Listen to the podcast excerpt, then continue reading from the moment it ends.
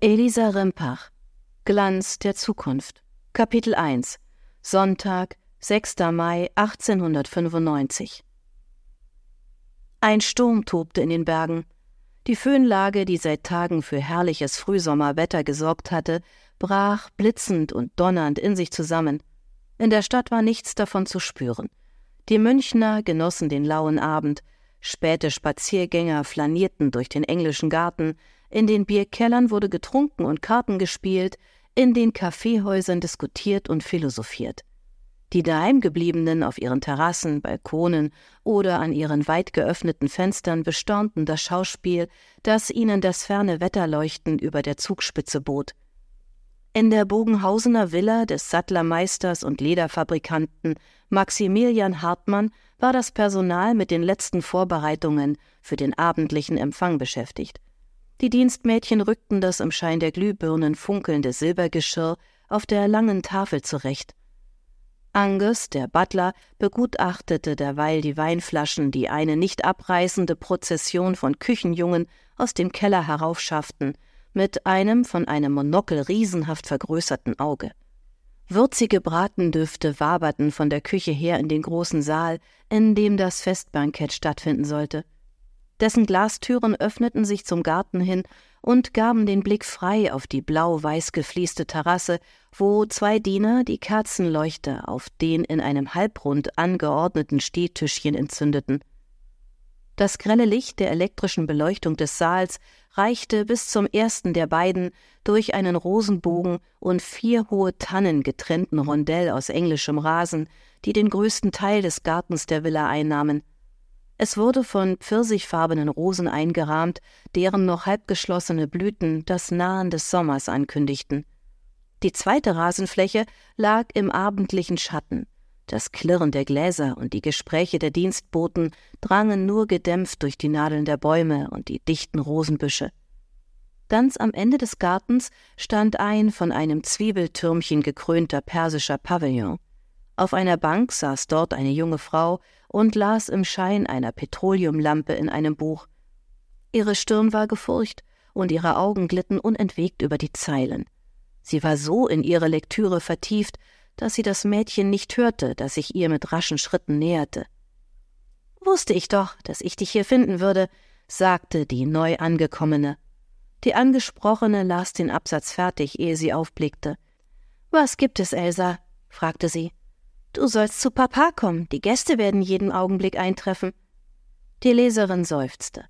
Manchmal wünschte ich, Papa würde wieder heiraten, am besten eine Frau, die in der Rolle der Gastgeberin aufgeht, so wie du, sagte sie. Elsa lachte hell auf. Ach, Isolde, eine Stiefmutter wünschst du dir ebenso wenig wie ich. Und jetzt komm, du solltest dich frisch machen. Deine Haare sehen aus, als ob ein Vogelschwarm darin leben würde. Und was trägst du denn da für ein Kleid? Herrje, du hast dich ja gar nicht umgezogen. Isolde seufzte noch einmal und sah auf ihr weißes Leinenkleid hinab. Geh schon vor, ich komme gleich nach. Gut, aber beeil dich, die ersten Gäste treffen bereits ein. Von der Straße her war das Rumpeln schwerer Räder zu hören. Isolde nickte, doch ihr Blick fand den Absatz wieder, bei dem sie zu lesen aufgehört hatte, und als ihre Schwester durch den Rosenbogen eilte, waren ihre Gedanken längst an einem weit entfernten Ort. Als Elsa in den Saal zurückkehrte, waren die ersten Gäste bereits eingetroffen. Der Vater stand bei einer Gruppe von Herren seines Alters. Er trug einen schwarzen Frack, den ein Dienstmädchen am Nachmittag stundenlang von Fusseln befreit hatte, sowie ein blütenweißes Hemd, von Angus gebügelt und gestärkt. Das Gesicht ihres Vaters war gerötet, und die Spitzen seines Schnurrbartes hüpften auf und ab, während er sich unterhielt. Der Butler führte vom kleinen Salon her drei Männer in blauen Galauniformen mit scharlachroten Krägen und Aufschlägen in den Saal. Ihr Anblick ließ Elsas Herz ein wenig rascher schlagen.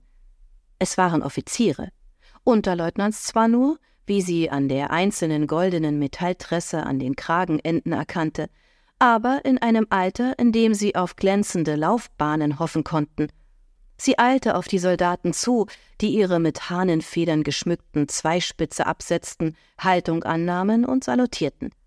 Elsa schenkte ihnen ihr schönstes Lächeln.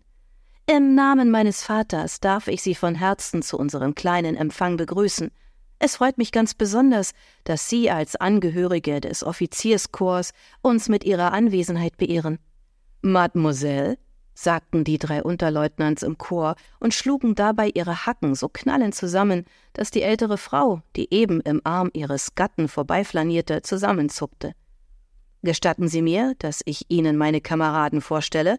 fragte einer der drei, ein Hühne mit flachsblondem, kurzgeschorenem Haar, einem sorgfältig gestutzten Schnurrbart und einer wulstigen Narbe auf der rechten Wange. Elsa neigte den Kopf zur Seite und hob auffordernd die Augenbrauen. Das war ganz nach ihrem Geschmack. Für Offiziere mit einem Schmiss hatte sie eine Schwäche.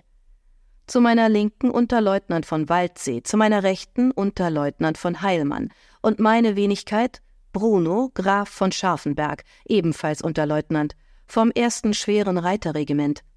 Die Vorgestellten verneigten sich. Es ist mir eine Ehre, sagte Elsa. Ich hoffe, die Herren haben einen bequemen Sitz auf unseren Sätteln? Die breite Mensurnarbe auf der linken Wange von Waldsees glänzte fleischig im Schein der Glühbirnen. Zu bequem darf ein echter Kavalleriesattel nicht sein. Wenn wir im Felde dem Feinde mit gezogenem Säbel entgegenjagen, zählt allein die Festigkeit. Ein sicherer Sitz, das ist es, was wir Kavalleristen brauchen, und das zeichnet die Hartmannschen Sättel vor allen anderen aus. Seine Begleiter nickten beifällig, Elsa lächelte. Es freut mich, das zu hören. Ich hoffe, die Herren amüsieren sich auch gut auf unserem bescheidenen kleinen Empfang? Ausgezeichnet, Fräulein Hartmann, sagte der Graf, wobei ich hervorheben muss, dass es insbesondere Ihre angenehme Gesellschaft ist, die verspricht, dass aus diesem schönen Abend ein glänzender werden könnte. Das Kompliment ließ einen behaglichen Schauer durch ihren Körper laufen. Wohl gesprochen, Scharfenberg, sagte von Heilmann und nickte ihr lächelnd zu. Nun, dann sollten wir auf diesen glänzenden Abend anstoßen, meinen Sie nicht? Sie winkte den Dienstboten herbei, der ein Tablett voller Champagnerkelche durch die Grüppchen der Gäste balancierte. Von Scharfenberg reichte Elsa ein Glas, dann bedienten er und seine Kameraden sich. Sie hob den Kelch. Auf das schwere Reiterregiment Nummer eins. Die Offiziere schlugen die Hacken zusammen und wiederholten den Toast wie aus einem Munde. Elsa verkniff sich ein zufriedenes Lächeln, als sie den Kelch an ihre Lippen führte. Sie spürte das Kribbeln des Champagners auf ihrer Zunge, schmeckte die herbe Fruchtigkeit des Getränks und genoss die bewundernden Blicke der Herren. Das versprach tatsächlich ein großartiger Abend zu werden.